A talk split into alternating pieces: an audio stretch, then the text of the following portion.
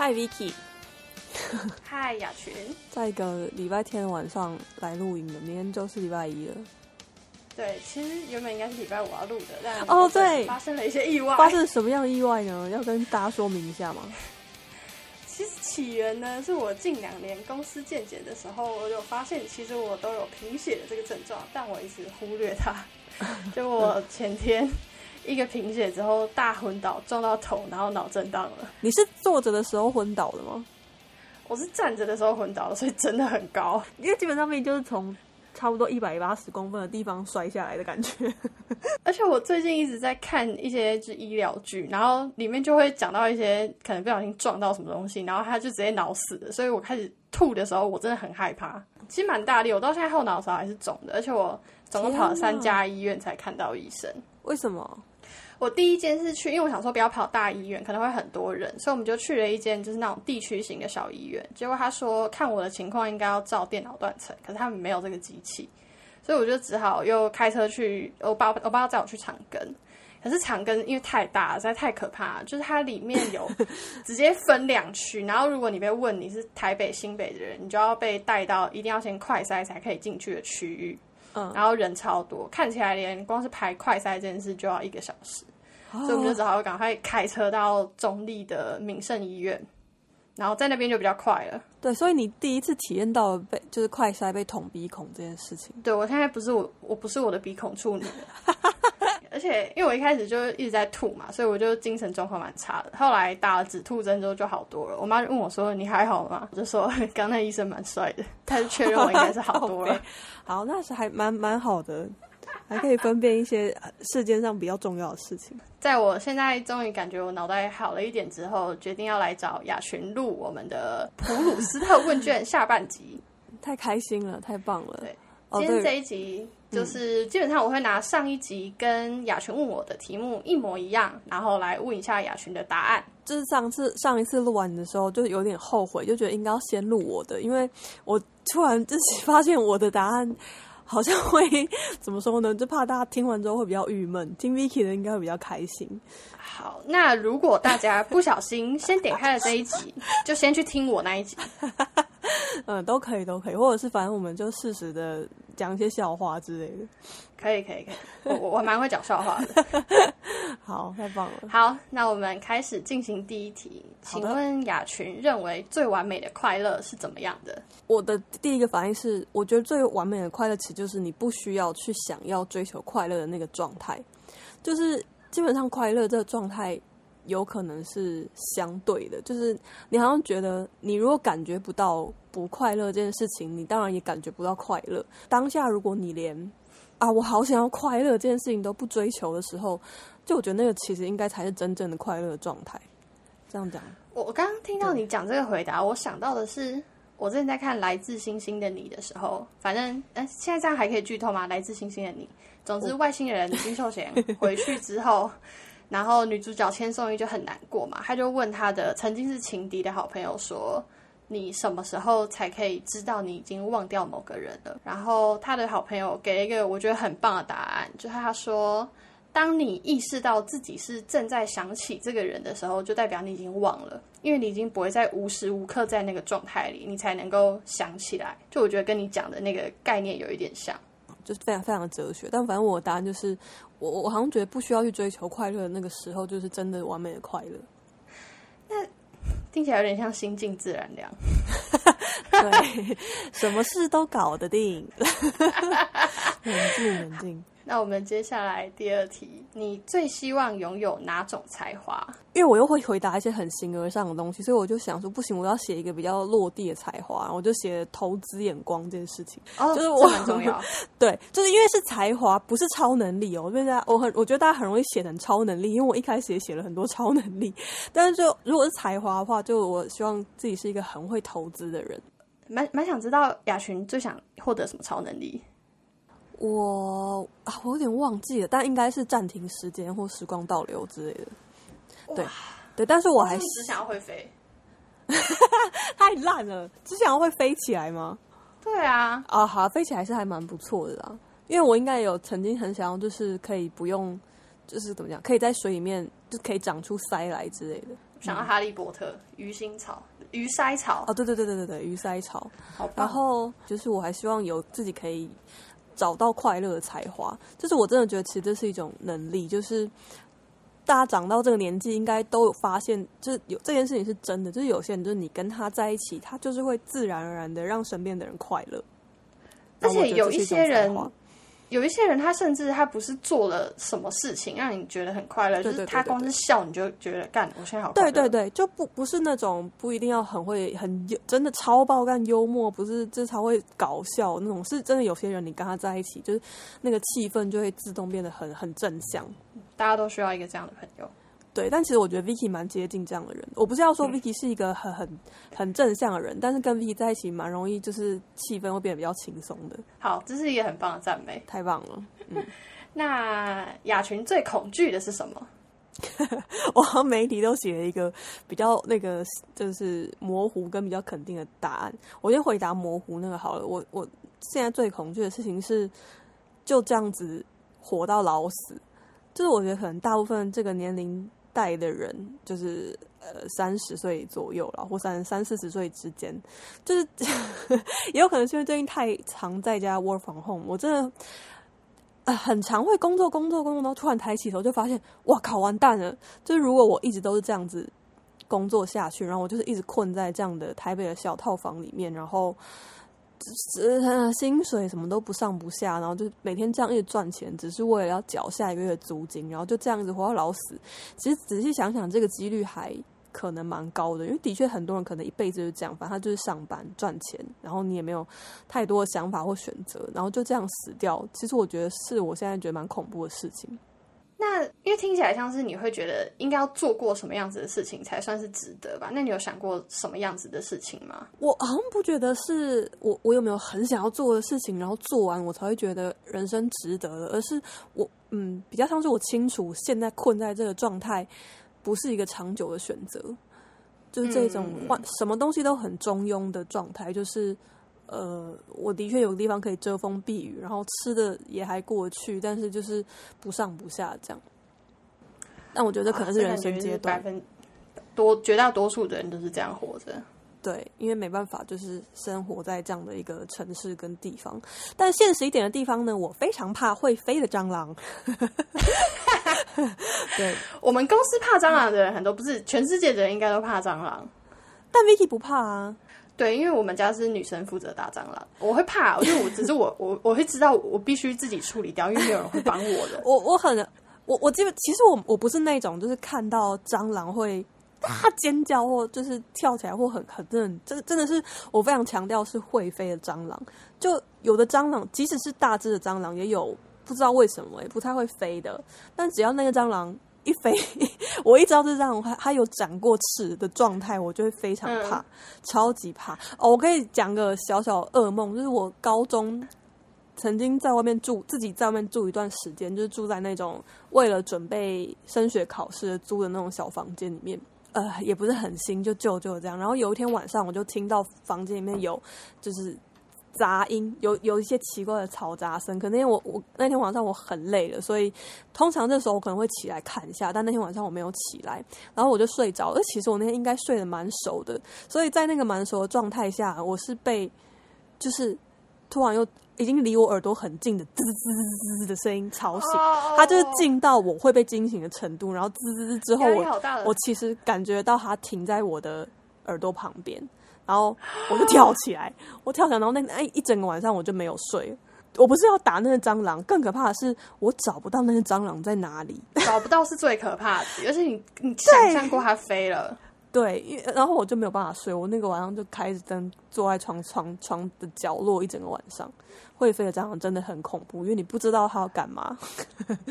我有一阵子，如果跟朋友或是陌生人闹不和的时候，我都会暗自希望他遇到一只会飞的蟑螂。啊，这这种这种小诅咒真的很棒哎！我我有一阵就是我类似的东西，应该是希望它呃钥匙掉到水沟里面。就是一些无伤大雅，但确实很烦人的小诅咒。那接下来第四题，哎、第四题有两个版本，因为上一次录的时候，我跟雅璇都觉得那个问题不太好，但我们还是先问你目前的心境怎么样？我写下来的回答是非常的冲突跟矛盾。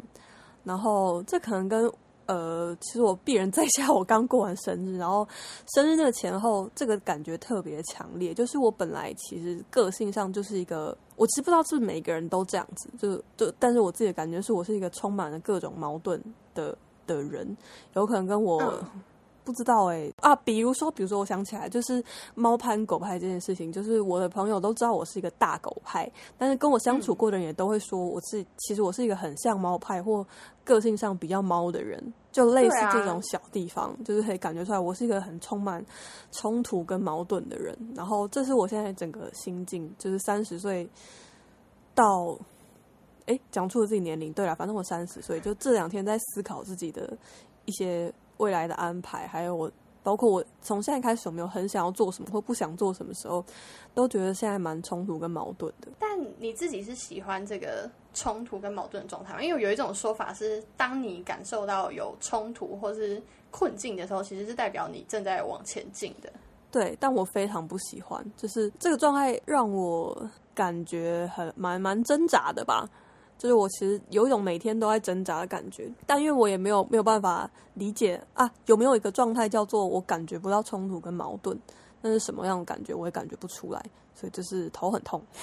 嗯，的确很难有一个感觉去想象这样的。好，接下来问第四题的第二个版本。嗯，你目前觉得可以尽情浪费的东西是什么？其实这一题我也觉得。可以尽情浪费是什么意思？是有什么东西我浪费起来不会有罪恶感吗？就我朝这个方向想，然后我还是想不出来，因为我写的，比如说钱是不可能，我就没有钱可以浪费。然后我本来有写时间啦，但又觉得好像不行。我其实浪费时间的时候也会蛮焦虑的。真的要说，可能就是我的一片真心。对，欢迎来浪费我的一片真心。我是不在乎别人糟蹋我真心的。任任何一种关系的浪费都可以吗？对，因为我我我在想，浪费我的一片真心，意思是可能是我很乐意大家尝试着跟我交流或交朋友。然后，如果你因为觉得我不适合跟你交交往或就是成为朋友而把我甩掉或撇在一边，我好像也不会特别伤心。对，反正真心就是会一直长出来。对，就是就是春风吹又生。好，接下来进入第五题，还活着的人当中，你最钦佩的是谁？好，嗯，我我其实想很久，没有想到一个确切的人，但我的方向大概是，我很快写下来一句话是：不在乎其他人眼光而活着的人。然后，但是我写下。菲比，哦，对，说不定是像菲比这样的人，哦，对对，但我写下来，我写下来一个真实的人是真古德，就是一个很很妙的答案。哦，这倒是真的诶。其实我觉得他跟李登辉的面相有一点对。然后我在写的时候就想说，哦，我好像可能有点受到 Vicky 的启发，因为我写真古德的原因就是。我我其实前面写的就是我我很钦佩的那种人，是他不在乎别人眼光活着，而且因为不在乎别人眼光是从哪个方向展现的呢？是他可以像疯子一样去钻研专注于一件事情，而且这件事情不是基于他怎么讲，不是呃他自己为出发点，有可能是为了另外一个物种或者另外一个这世界的其他生物的幸福，他真的是发疯了一样专注在这件事情。我在想，真古德会不会其实比起在意人类的眼光，他更在乎黑猩猩的眼光？对，不顾他人的眼光，只只要在乎其他灵长类动物的眼光就好了。其实我一直蛮想要跟猩猩有所接触的，只可惜我们只能去动物园。你知道，我最近真的发现，大家无聊的时候去找一些猴子或反正就灵长类动物的那个影片来看，真的很棒，因为你就会觉得他们真的就是。就是人类，就是我昨天看了一个让我大爆笑的影片，是应该也是在动物的社团看到，就是呃两对猴母子，就是。一个两只猴子妈妈分别带着自己的小猴崽子，然后小猴崽子 B 呢，他就是去捉弄小崽子 A，就是拉他尾巴，就是拉扯他的毛什么的。然后原本都没事，但猴子妈妈 A 看到就啪就一把就把那个小猴子推到那个就墙底下，他们本来坐在墙上，然后小猴就掉下去。然后猴子妈妈 B 就一把就把自己的小猴子捞起来，然后小猴就是你就看到那个人类的画面，你知道吗？就是你可以想象，妈妈也太凶了吧？对，可是真的很好笑，就是你可以想象乡下地方就是可以真的。看到这种真实的画面发生在人类的身上。我前阵子在看老高与小莫的影片，对我就是这么无聊，怎么样？然后，一句话透露最近有多闲。还有，大家好，我是 Will，欢迎来到 X 调查。好，但我要讲的是，就是他有一集在讲哪一种动物最聪明，然后其中一种辨识的方式是看那个动物有没有自我的这个意识的认知，然后他做实验的方式是，他会在那个动物的脸或毛发上涂一个像是荧光剂的东西，然后让那个动物去照镜子之后，假设它摸的是自己的脸，那就代表它可以认知到镜子里面的那个东西是我，代表它知道我这个存在是什么。对，就除了灵长类之外，好像我只有印象海豚也会发现会照镜子。好，接下来我们进入第六题，你认为自己最伟大的成就是什么？我觉得目前还没有创造出任何伟大的成就，但是我我是希望有的，就是我不是觉得自己一辈子不会有什么成就这种感觉，但是现在我好像选想想不出来。那假设真的你想要往那个有的方向努力的话，大概会在什么领域呢？我总不能回答一些就是造福人群、世界和平这种事情，我现在已经做不到了。所以我能做到的，好像我还是希望会有一些呃作品留下来，不管是什么样形式的作品。但我我心目中理想可以留下来的作品，是它会影响到别人的，或者是会让别人心有戚戚焉，然后可以抚慰到别人的心灵的。我自己一直蛮喜欢。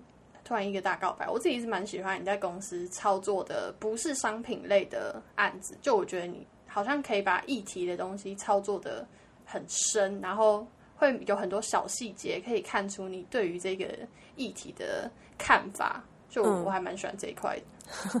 我刚刚是想了一下，在广告界留下一点。哦，我的天哪！好，请期待我的伟大成就。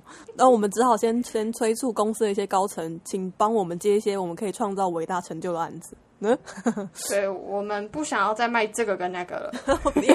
卖这个卖这个跟那个，我觉得都没关系。但我们不想要再很穷，然后卖这个跟那个，就是不给我们钱，我们也卖不出去。对啊，我很不喜欢要又快又好这件事情。又快又好，不能又便宜啊！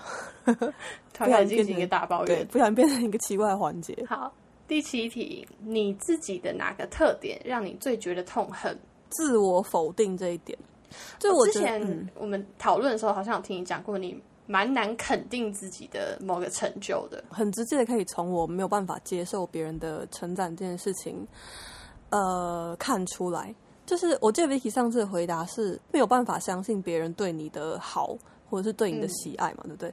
可能感觉上会有一点点类似，就是我没有办法接受别人称赞，但背后其实是我有很强烈的自我否定的倾向。然后那个自我否定，呃，是根本上的否定。就是我为什么不太能够听到别人称赞我，是因为我会觉得很痛苦，我会觉得这都是假的，不要再讲了，我没有那么好，我不可能这么好，然后我跟这个东西一点也不接近，然后。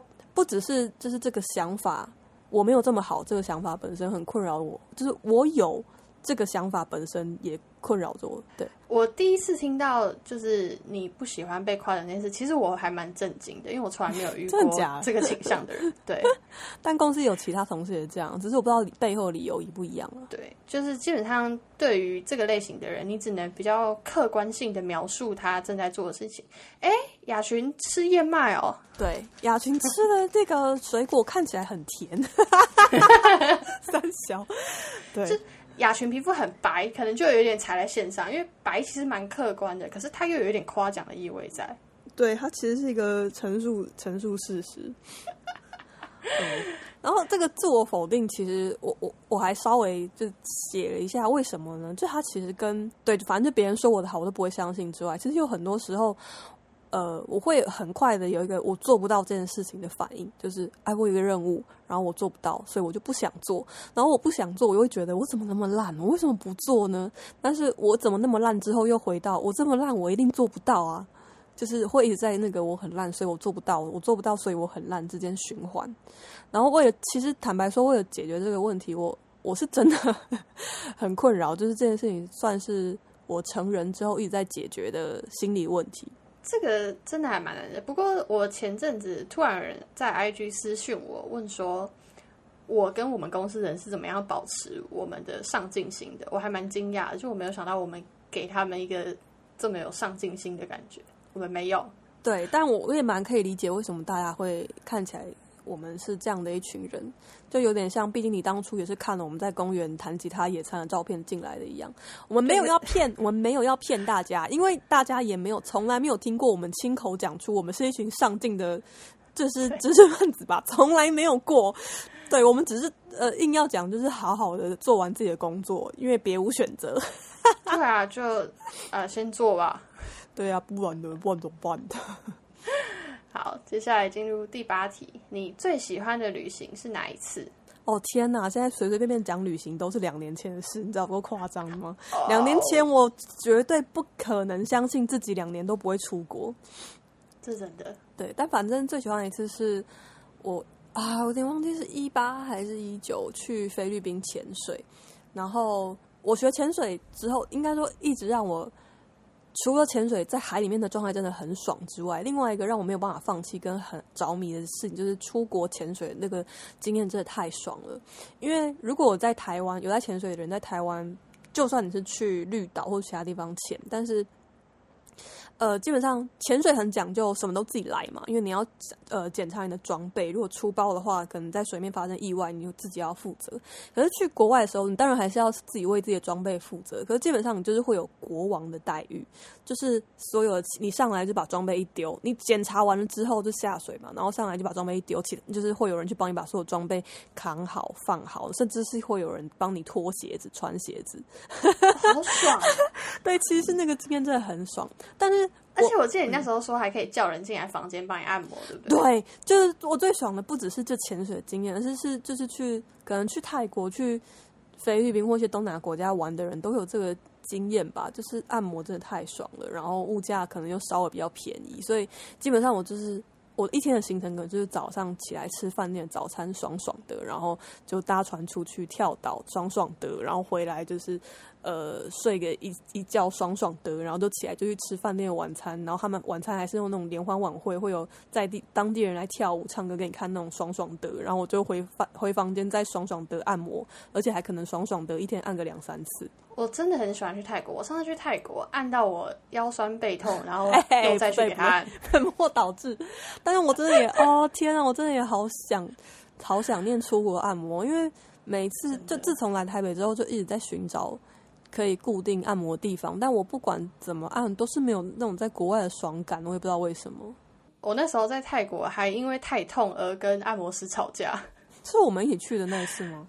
不是，我后来自己去，就我按，然后我觉得很痛，我就叫，我就觉得那个阿妈给我笑的，你知道吗？我就觉得你笑什么笑？我超痛，觉得被调戏，你知道吧？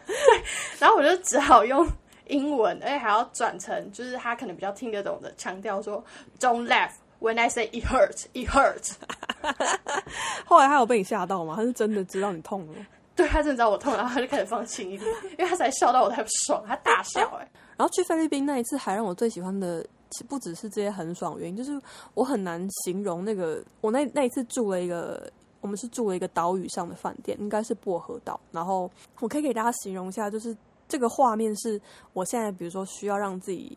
冷静下来，或者让自己心情好一点的时刻，其实我是会从脑袋里面叫出来一个画面。是那一次去菲律宾潜水，我住的房间是单人房，然后我的房间的阳台开门出去就会看到饭店的泳池，泳池的后面就是一望无际的沙滩，然后那个夕阳西下的时候，真的是画里面那种颜色，就是粉红色、橘色，然后蓝色，就是那个画面。所以那一次旅行真的让我很放松，很放松。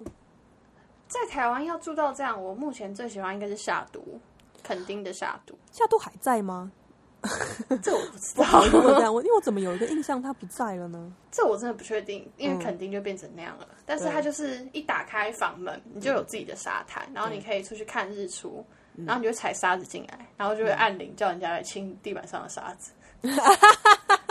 嗯，对，好像都是一些就是爽爽的的经验。好，我们来进入第九题。你最痛恨别人的什么特点？我最讨厌别人用片段的观察去评价另外一个人。然后啊，对，为什么是这样？就是我后我想一下要怎么表达。就其实引申开来，我其实是讨厌那种他不愿意，或者是他不太习惯接受，其实所有的人事物跟价值观，还有一切感受，他随时都是可以改变，而且变得很快的人。守着一个定见不放，他就不会改的人。不管他这个定见是针对另外一个人还是另外一个事情。我记得我们蛮常有时候可能讨论到某一些公众人物出了某个包，然后我觉得大家都有一个蛮一致的论述点是，人是立体性的，就是他不会很平面的，只有这件事情做错了，那我们就画叉。嗯就我还蛮喜欢这个观点的。对，就是有些人他犯了错，也当然可能严重到不能原谅的那种错，或比如说法律已经制裁，那就不用讲了。可是嗯应该说我很不能接受，就是呃简单来讲好了，就比如说你的同事或你的同学、你的朋友，他今天做了一件事情，他可能只是作弊，他可能只是不知道偷用了公司的某个东西，然后你就评断他是一个小偷，是一个投机分子，是一个什么的话，其实是很，我觉得那个都是很太太太快、太果断的。他有可能当下真的有一个什么困难或者什么情境，有可能他明天或他再也这辈子再也不会犯这样的错误，他这辈子从来没有做过这种事情。你总不能用那一天对这个人的评价去评断他的一生。就我我因其实为如果对这样的话，会错过蛮多的。对，然后我还很讨厌这一点，有可能跟我一个，我是觉得它是一种恐惧，就是我很怕，呃，我比如说，因为我觉得现在社会很容易这样，就我在社群上面，我在网络上留下了一句话，可这句话不代表我一辈子的看法，我一定是持续的在成长或是改变的。那现在社会就容易这样嘛，尤其是呃，如果是这些名人的话更容易。你如果去翻出他很久，你当然可以，比如说很多导演不就这样吗？他可能很多年前开了呃一些有关种族歧视或性别歧视的玩笑，他当然很靠北，当然很不应该。但可能那些话已经是十年、二十年的。其实我个人是愿意相信他们已经不是那样的人的。我刚刚好像要讲什么？嗯，好，没关系，我想出来。哦，最浅的痛苦。对，这 Vicky 上次回答很棒的答案，超级棒的答案。好，没关系。那对，我还想要再，因为我好写了第二点，就是我想要补充一下，这点对我来说也很讨厌，是我非常痛恨以为自己很有同理心的人。就是有些人会觉得，比如他在言谈之间对某一个族群或某一个现象或某一个事件，他展现出他觉得你你可以感觉出来，他觉得自己是在体谅这群人，或者是帮这群人讲话好了。可是基本上我，我我很常觉得，这种人在发表这样的评论的时候，基本上他就是一个以一个从上往下看的视野来讲这件事情。哦，大概理解。对我其实很不喜欢那种误以为自己很有同理心，但其实你根本根本感受不到你你有同理心的那个对象或那群对象真正的真正的状况是什么。这种我其实也蛮讨厌，就蛮多人，就其实就算是打着我是为某某某好的这种旗号在帮对方发声的人，你讲的很好，敢不要为我好啊，你为你开心就，好了也不。要再为别人想了。好，那我们进入第十题，你最珍惜的财产是什么？我在想有没有什么我真的现在舍不得丢的东西。坦白说，真的是他妈没有。我这房我环顾了我的房间，还有各个抽屉、箱子角落，有没有什么我真的珍惜到会藏起来的一些东西？就是觉得它好像不是我最珍珍惜的财产，因为就可能会是一些什么演唱会的票根啊，嗯。然后什么，然后后来我就写下一个，他现在不在我身边，但是我家有一个我妈妈的，还有一盒那个刻印章的工具，然后是很老很老，啊。对，有可能是我爷爷已经用过的那种，就是这个东西好像是现在我们全家要搬家，我会舍不得丢的东西，就是这个。第十一题，嗯，你最奢侈的东西是什么？我有一个很会煮菜的妈妈，啊，会煮菜的妈妈真的很奢侈，因为不是每个人都有。我想大家口味都是被妈妈养出来的，但是我妈妈应该是真的很会煮菜，就是煮出来的东西应该是认识的人、不认识的人都觉得好吃的那种会煮。然后其实我我我觉得这件事还蛮幸运的。我近期一直在 D 卡上看到有人抱怨说自己的家里的人真的煮饭很难吃，然后想要叫外送就被说奢侈浪费。可是这个觉得自己家很难吃很难呢，因为其实你从小就是在家吃，所以如果你真的觉得难吃，应该是会难吃到一个程度吧。就是因为那些人就可能会说，他一直以为就家里的食物就是正常的，可是他出去之后才知道家里的食物真的很难吃。嗯，哦，我有有听过，就是可能不是味道，不只是味道难吃，就是会出现一些很奇葩的黑暗料理的那种爸妈，好像也有。我妈有时候也会出一些黑暗料理，但意外的很好吃的。啊，那也就她有一天要煮那种卤肉的绞肉，然后结果她翻酱油没了，她就突然把它丢进咖喱里面了，但应该蛮好吃的吧？听起来，对啊，是蛮好吃的，可是就是有点太超乎预期了。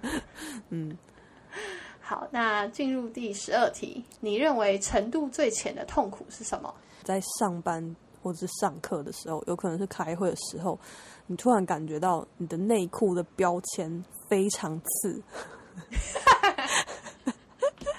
对，而且就是可能你你没有你，因为是内裤，所以你也不能马上站起来拉它、扯它，有点咬屁股。对，而且内裤，我跟你说，内裤的标签很刺，是有的时候甚至是你直接剪掉那标签也解决不了的，就你可能要把整个标签都拔掉那个程度才才可以。我后来买贴身衣物，我都蛮喜欢，有一种设计是它会把标签用缝上去的，或者是对对对，把它做在外侧，我觉得这是个蛮贴心的。对我最气的就是穿每次穿新衣服很漂亮的新衣服，但我发现它的标签非常扎人的时候，我觉得很生气。或者是新衣服来你要拆标签的时候，就直接把标签剪破了。好，第十三题，你认为哪种美德是被过高的评估的？是什么中国式写法？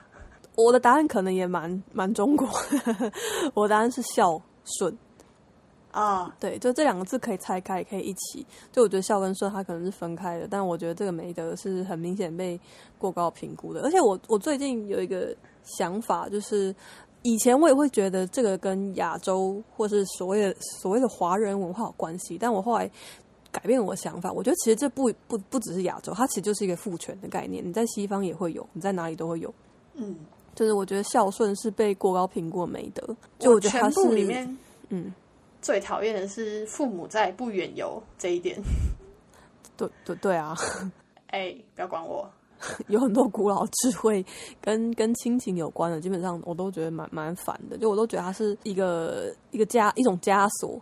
然后它是已经不适用于现在这个时空背景。我必须说，我我认同以前的人可能需要这些所谓的美德或是观念来来维持社会的秩序，或是来维持维持阶层。我认为是有可能的，但我是觉得这些东西沿用到现在，它就是进步的阻碍。就是一定会有不好的爸妈，对，我不评价哪一种是不好，但是一定会有孩子认知里是不好的爸妈。但是在这样的情况下，你却要求我以。道德上的孝顺标准来看，对我我做到。也常讲一句话，就是天下充满不是的父母。那不是的父母，不管是你可以想象到的那呃打小孩，或者是就是抛弃小孩，这这这种不不好的父母。其实我我认为，真的在表面上再完美的爸妈，一定都会做过一些伤害小孩子的事情，不管是心理的还是身体上的。所以你你这样要求小孩为人子女的人一昧的去顺从。或所谓的孝顺，我是觉得没有必要了。这会不会甚至是现在人不愿意生小孩的其中一个原因？我觉得是吧，太至少我是吧。嗯。第十四题，你最喜欢的职业是什么？我第一个想到的直觉反应是赛车手。为什么？因为他们可以飙车吗？对，这可能是其中原因。只是因为我很爱飙车，我想开快车，我想开快车，想到不行。我今天已经很想要去租一台车，然后去去开开山路就回家了。但我后来那还蛮对我后来想一下，我喜欢的这种职业，它不嗯，与其说是赛车手，不如我我我觉得比较像是我喜欢这个职业特性，是你真的必须投入生命去做。然后你可以只做这件事情，你可以很心无旁骛的去钻研，然后就是把这件事情做好。就是呃，我之前有提到雷，每个人雷达图不一样。其实我很欣赏那种的雷达图，它可能就是会发展成一根针的职业。其实我觉得这种职业或现在这种雷达图是是反现代或是反进化的一个雷达图，不能说是反啊，就是跟现在的趋势是相反的。可是我就是非常羡慕这种职业，比如说赛车手，比如说。跳，比如说芭蕾舞者、专业舞者或专业的乐乐乐手，或是一些演员之类，就是我好像比较喜欢，应该说我羡慕的是这这些职业的这个特性，就是他真的投入全神贯注的去做好一件事情。虽然我觉得这件事情就是你想象的时候会觉得它很美好，但我也不太确定。当它变成一个职业，然后你所有的生活一切都要以此来作为考量的时候，到底快不快乐？我好像也觉得，然后也知道，其实这种东西，这种职业背后一定是很痛苦的，它一定充满了莫大的痛苦，跟甚至有点像一场赌注。但可能啊，我觉得硬要讲，就跟我们自己的背景有关吧。因为其实我们的职业，呃，也是讲雷达图好了，可能是必须要点的比较分散的，然后我们就是可以。多工作很多事情，可能没有办法很深的钻研某一个特殊的领域，但是就是要做的都还不差，但就是跟这种类型的职业比较不像，他们就是很深的去挖一个点这样子。就有点像是福原爱他们当时如果没有结婚，没有试着转型成艺人的话，他们现在就是大家就只觉得他们球打超好。你很棒哎，你真的很会讲话。好，第十五题，你对自己的外表有哪一点不满意？我写的脸，为什么要写脸？反正我就是写好大一块，对，就是写脸啊啊，可能就是因为好大一块，我好像觉得我的脸很大一块。这不是我的本意，我觉得我脸很大一块。谢谢 Vicky 帮我解答。我觉得还好，可是这样会陷入我在夸奖你的状态。但没关系，我也跳过，因为因为可能不是我，我知道自己五官不是特别精致，但是我好像不是会特别想要去针对五官动刀或什么的。的的人，然后身材也没有到很好啦，可是我也还不需要去隆乳，然后现在还没有胖到需要去抽脂，所以我就写脸，我好像觉得我脸型就比较宽。我记得我们之前有一起去报一个皮秒的课程，然后我们两个有。后来有回来讨论了一下，发现那是我们人生第一次真的有人那么认真的跟你分析你的脸哪边是长得有缺陷，然后应该要做什么才可以变得更好。对对对，我觉得那体验蛮有趣的。对对对，就是那个体验是有趣的。是我我不知道，我我其实不知道其他世，我在讲出世俗百姓，我不知道其他人会不会有这种感觉，因为那个经验对我来说是很魔，有点甚至有点魔幻的，你知道吗？因为因为我我。我不会相信他讲的所有话，我压根就不是会批评批听别人批评我外表的人。所以，当有一个人这么认真的去分析我外表的劣势的时候，那个经验对我来说是很魔幻的。就是我有一种啊啊，对我有一种就是啊，我今天透过一个所谓的客观或是世俗眼光的滤镜回来看我的外观的感觉。因为再也不会有人会那么认真的说你就是下巴太对对对，你鼻子有点长，你有注意过吗？对对对对对。超级奇怪的，好玩啊！其实很想再去赶快再打一次，但现在都对。你知道我，你应该也还有次数没有用完吧？对，对我也是，我还我甚至还受了刑事力，然后设了刑事力，然后前几天还收到通知，完全没办法。我觉得蛮推荐大家可以试看看，如果你对于自己的保养感觉走到一个困境的时候，如果有钱花在医美上，我个人觉得还是蛮值得的，真的，对，让自己变美。好，第十六题，你最后悔的事情是什么啊？我记得你也你也说，就是一开始不太知道回答是什么，然后我就硬想了一个。但是这个我觉得比起后悔，可能是我很我其实很想要体会，或者应该说，我觉得如果当初我选择的是三类或理工科，我的世界或人生应该就是会完全不一样吧。蛮蛮。但我觉得雅群的个性好像其实蛮适合做理工科的。其实我一开始是三类的。然后，而且我转到一类，并不是因为读不下去或什么的，其实是一个蛮幼稚的理由，是因为当时三类的那个班导师人非常的坏。哦，对，是因为这种烂理由，所以我就写了这件事情。看，又有一个老师耽误了我们的前程了。没错，老师这个职业真的是很神圣的，请大家要对老师好一点。好，第十七题，还在世的人中，你最鄙视的是谁？我觉得这题也好难哦，但我觉得你上次讲黄安讲的蛮好的，然后我写了一个很像的吴宗宪啊，甚至是吴宗宪，这可能跟我前几天刚好看到同事的 po 文有关，就是反正他贴了一张吴宗宪的图，他不是喜欢吴宗宪了，他只是长得像吴宗宪而已，对他没有喜欢吴宗宪，我要帮他澄清一下，他是这样想。但反正我为什么写吴宗宪，是因为我那天留言就写了，哎，其实这一段我。憋在心里很久了，就是我不知道大家台，我不知道其他县市有没有，可是基本台北市，我不知道从多少多久之前开始，其实呃，就吴宗宪跟某一个直销的集团吧，反正代言，然后所以你在各个捷运站啊，或交通枢纽一些公车站，都可以看到他的超爆干的大的脸，然后呢。如果大家想看的话，你就搭捷运到永安市场站。你基本上一上永安市场站，你有一个你绝对错过不了，因为永安市场就只有一个出口，所以你一定会看吴宗宪。然后我必须要说，我每次看吴宗宪，其实我真的都我没有在夸张，我是每次看到都会笑出来，然后都会觉得啊，我去死好了，就这么夸张。因为我真的会觉得，他就代表着我付出的一切努力都没有用。呃，大家如果稍微了解的话，可以看一下之前的言论。嗯。就是怎么讲，有一种人不知足了，爸爸。然后最近做一些事情也蛮有争议的，然后我就觉得他就代表着我最痛恨的一些价值。反正他看到他的脸在那边笑嘻嘻的，收了这么多钱代言这些东西，就会让我觉得，我就他妈是一个乐色啊！我再努力也没有用，我不要努力好了。就是这么这么痛恨他。就是这个人让我觉得最痛苦的地方，不单只是他这个人可以讲这样的言论，并且看起来非常成功，而是他背后其实代表有很多部分的人其实是会认同他的言论的。就光是这一点，我就觉得对，就是反正我后来我就写了吴宗宪，就是坦白说，每次看到他都会为自己还有为身边的一些朋友感到不值。好。紧接着吴宗宪，我们要来讨论你最喜欢男性身上什么特质？呃，我写了身高，真的，对我只写身高，这样听起来很呃很很靠背，可是我好像我好像发现我真的是身高控。对我后来我现在也发现我是了。真的吗？嗯，就但我的身高控不是一定要比我高，就是他太难了啦不要勉一七五强别人以上，然后我才会觉得他的幽默感对我来说是有吸引力的。啊，好好笑、哦，不好意思各位啊，我们真的好过分。低于一七五，你只是在搞笑；低高于一七五，你就是很幽默哦。如果你一七零，你真的很容易就进入我的 friend zone 了。哎呀，对不起啊，对，但是我觉得身高是蛮重要的。我真的试过，就是我我好像真的是，甚至在大庭广广众之下，我不需要看到这个男的正脸，只要看他的背影跟身高，我好像就会有心动的感觉。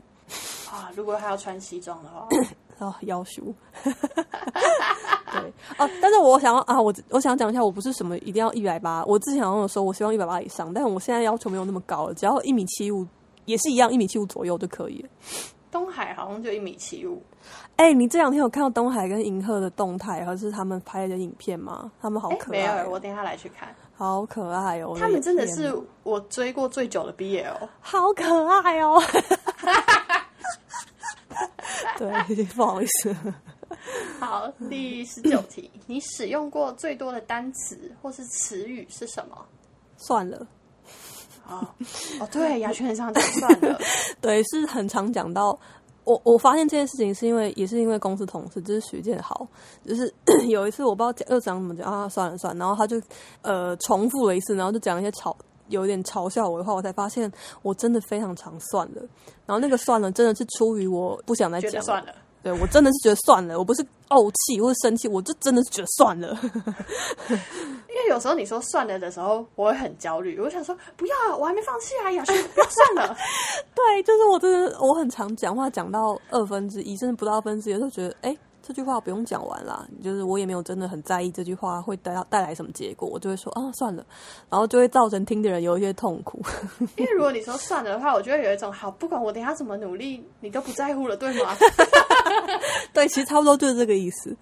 好，那二十题，你最喜欢女生身上的什么特质？我好像擅自把这一题改成我最喜欢男性跟女性身上有什么特质，就因为如果只是针对男性的话，我写的身高，但是我写了女性的话，我发现这些特质好像就是我喜欢一般普遍人类的特质，就是我我还是喜欢人有一种才华带来的灵性，很让我讲的让我喜欢一些灵兽的感觉。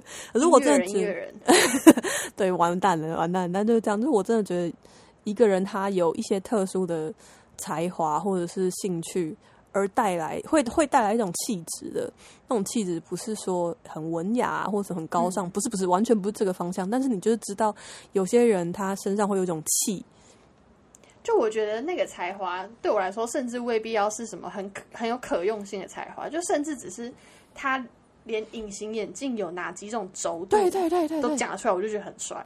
对对对对，就对我来说可能也是这样，就是我我很欣欣赏一个人，他有有才华，然后稍微展示一下，我就很容易被他圈粉。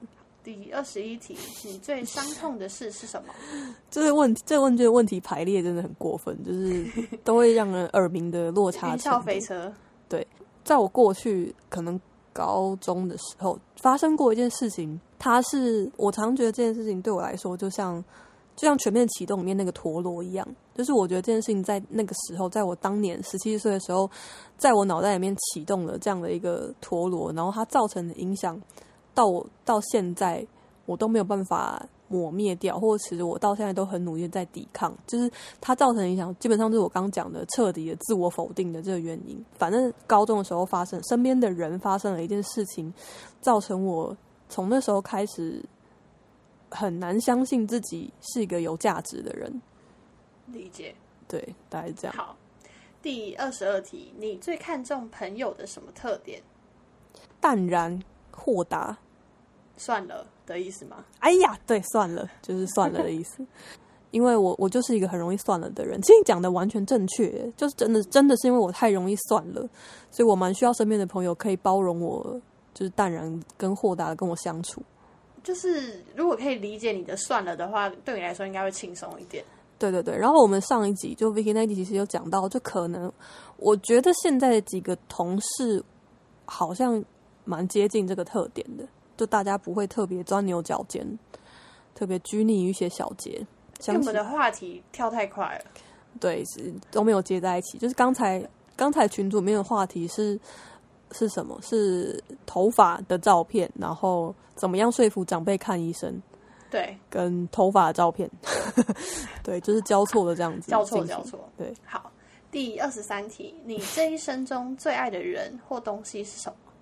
我自己，这很好啊。对，但是我想要说明一下，就是我前面有讲，就是我很受不了自己个性很冲突这一点。然后，如果认识我的人，或甚至你只是听完前面的这些回答，你可能会觉得我是一个很厌恶自己的人吧？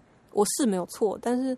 我最爱的东西也是我自己，就是我真的觉得没有人可以比我更爱我自己了，也没有人可以比我更讨厌我自己，就是大概是这个意思。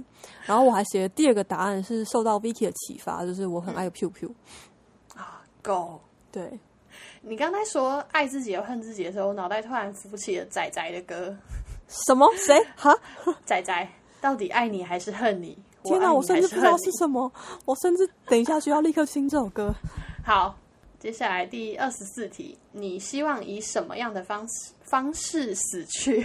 我其实有想好怎么样死掉的方式，但是我如果讲希望的话，当然也是无痛的一些方式吧。可能发生了什么，如果是发生意外的，你就让我昏迷死掉也好，就不要救我了。然后可能在睡梦中死去也是吧。但我我我我，请大家不要害怕。可其实我蛮想要尝试看看一跃而下的死法。就是在我脑袋里面，我一直很常看见自己一跃而下，然后死掉的样子。我我其实蛮想看看那个画面怎么样，在说什么。对，请大家不要感到害怕。我有听说过，就是这个死法其实是全部里面最可怕的，因为你在掉下来的过程中，你会很容易感受到害怕，而且这害怕不单只是你有可能会对你做这个选择后悔，还有你可能会觉得。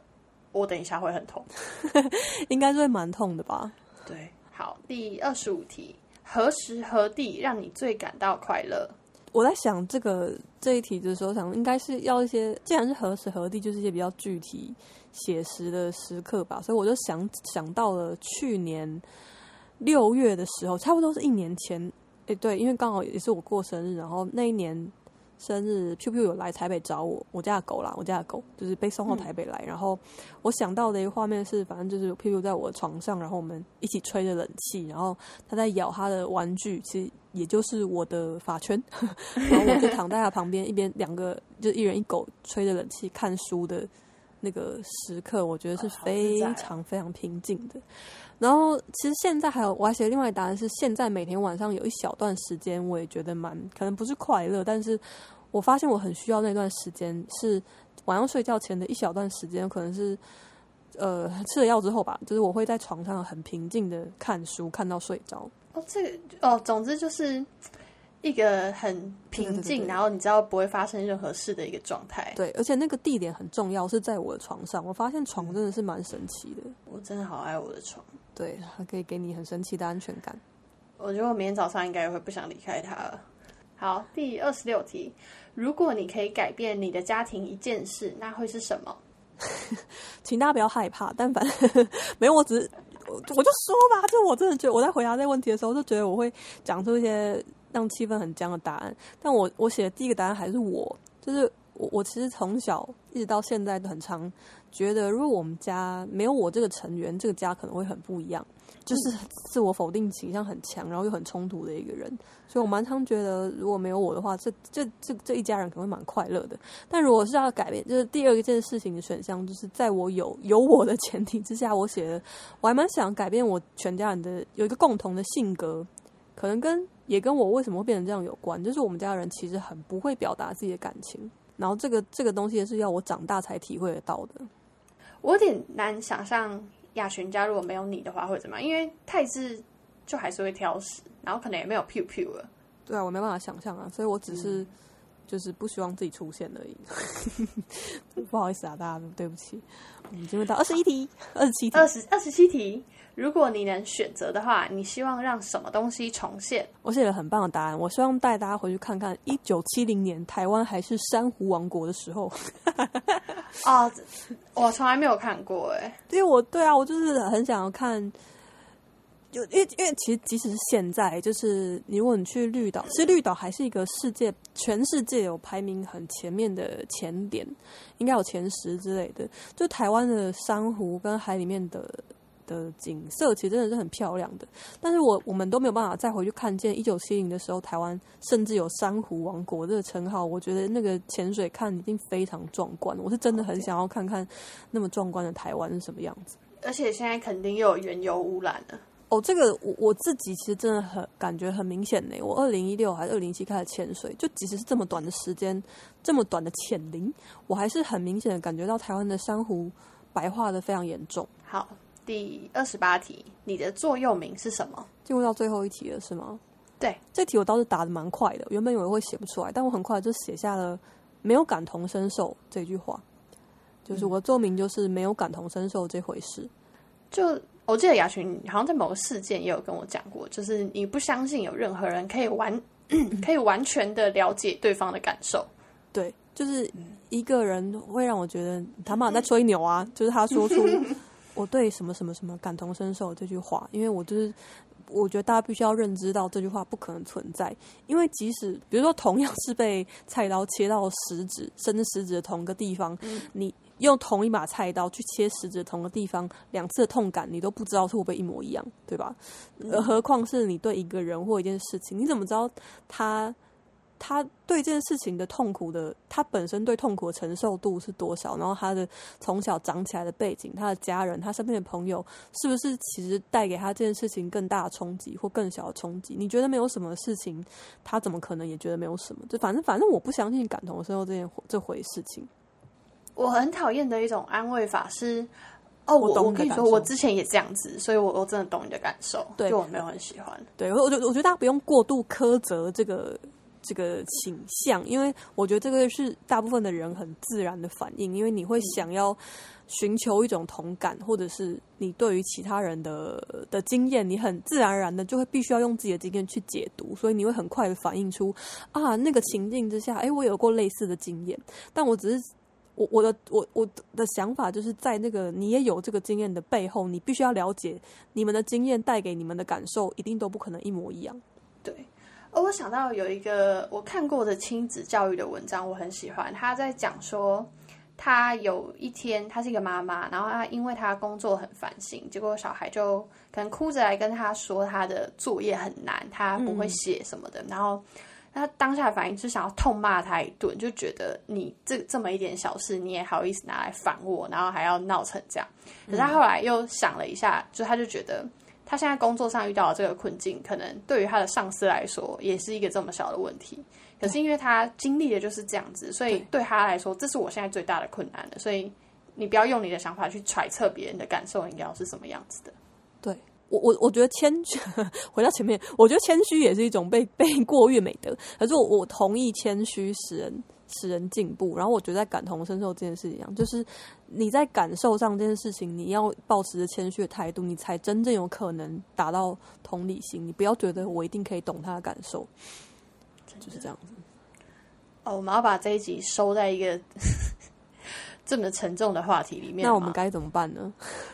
我呃，我自己其实前几天去看了一些不同人对于这个问卷的访谈，我觉得蛮有趣。或许如果你有对某一个艺人或名人你很想要了解的话，你可以搜看看他有没有做过这个问卷。我觉得这个问卷是真的有办法让你可以更认识这个人，他真实世界是个什么样子的人的问卷。嗯，还有认识你自己吧，就是你可能会写出一些你自己也没有想过会这样写的答案，或是你可以给你的。想要在一起的人来写，看你们两个人不是不是，等下等下，太恐怖了！你想要跟那个人在一起，然后你就是哎、这里有个问卷，你要不要试试看？然后拿出来这种题目吗？拜托你希望以什么方式死去？